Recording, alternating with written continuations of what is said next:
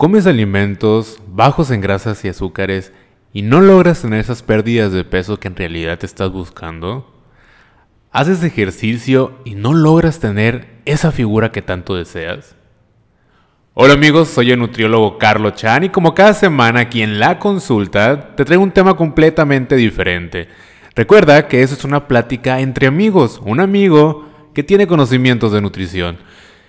Cualquier duda, cualquier comentario, recuerda que me puedes seguir en mis redes sociales como nutriólogo Carlos Chan o arroba carloschanem. Me puedes hacer preguntas, sugerir temas, etc. El tema de hoy me interesa mucho porque habla sobre, sobre seis cosas que solemos hacer sin darnos cuenta que están afectando nuestra pérdida de peso, nuestro aumento de peso o mantenimiento. Son seis cosas que muchas veces no tomamos en cuenta a la hora de, ejecutarlas porque ya las tomamos como cotidianas o pensamos que son saludables y no nos van a afectar. Ahí les va. La primera es, yo no tomo refresco, pero me compro el té, me compro un suero, otras bebidas que no me deben de estar afectando en el peso al ser saludables. Me ha pasado mucho que llegan pacientes conmigo y me dicen es que yo no tomo refresco, no, no sé por qué no estoy teniendo los resultados que debo de tener.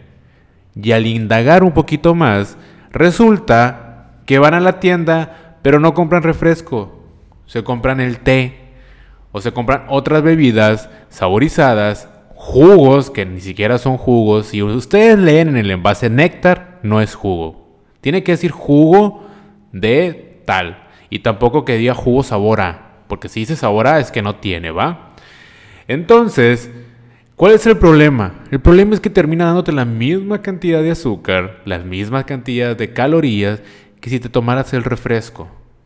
Entonces, como no lo estás eh, contemplando o no lo estás analizando de la manera adecuada, le estás agregando calorías, carbohidratos a tu día y eso puede estar haciendo que los resultados que estás esperando no lleguen al estar aumentando. Recuerden lo que les dije la vez pasada.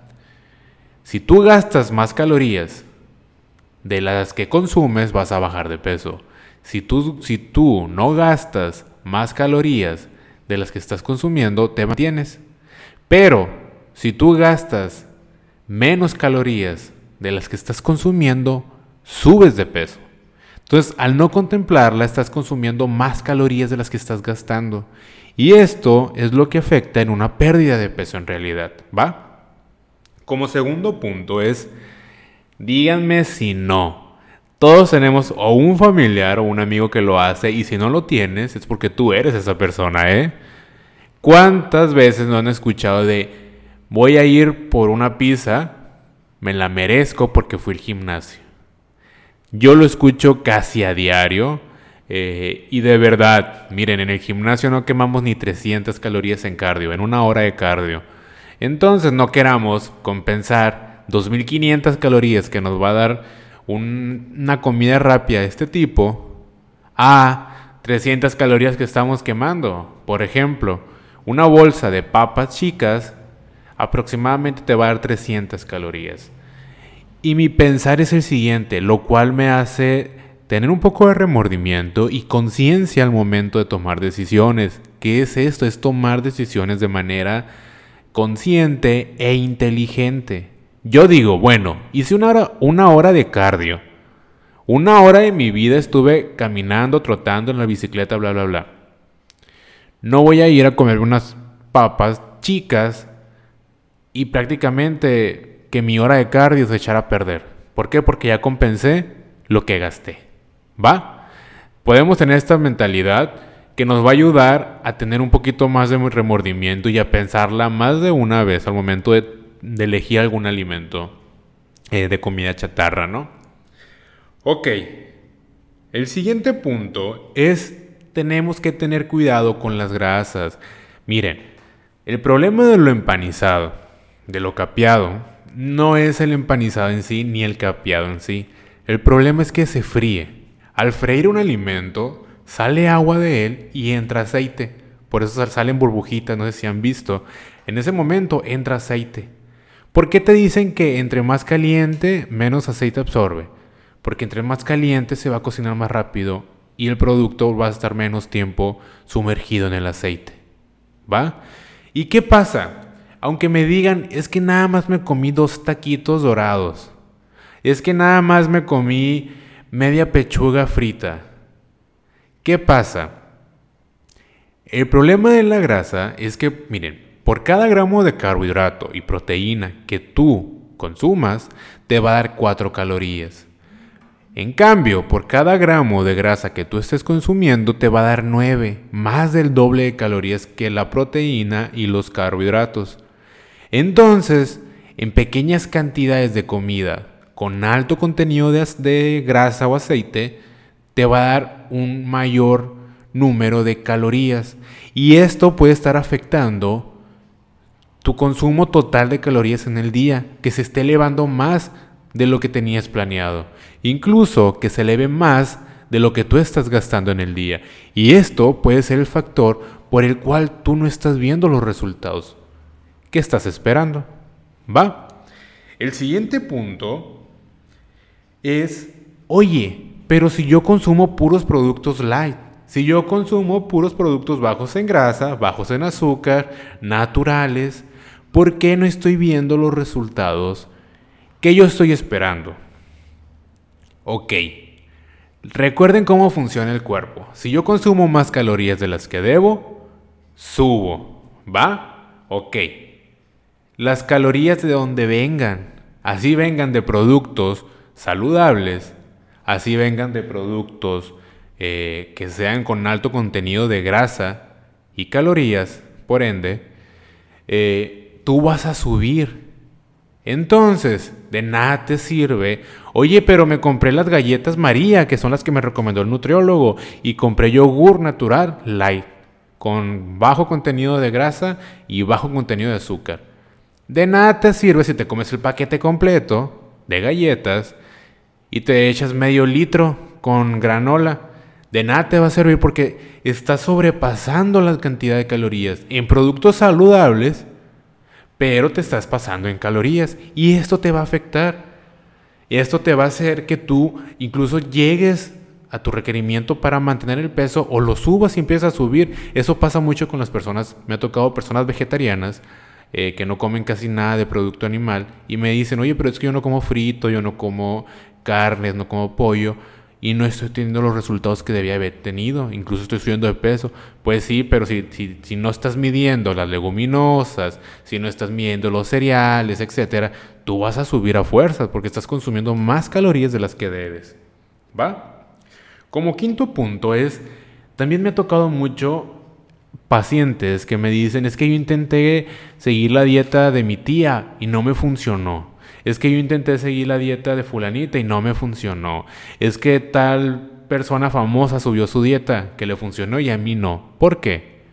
Porque tenemos que entender que cada persona es diferente.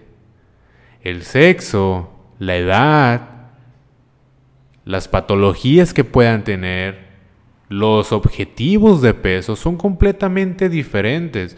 Entonces no tratemos de, igualarnos al tratar de seguir un plan alimenticio que no fue hecho y programado para nosotros.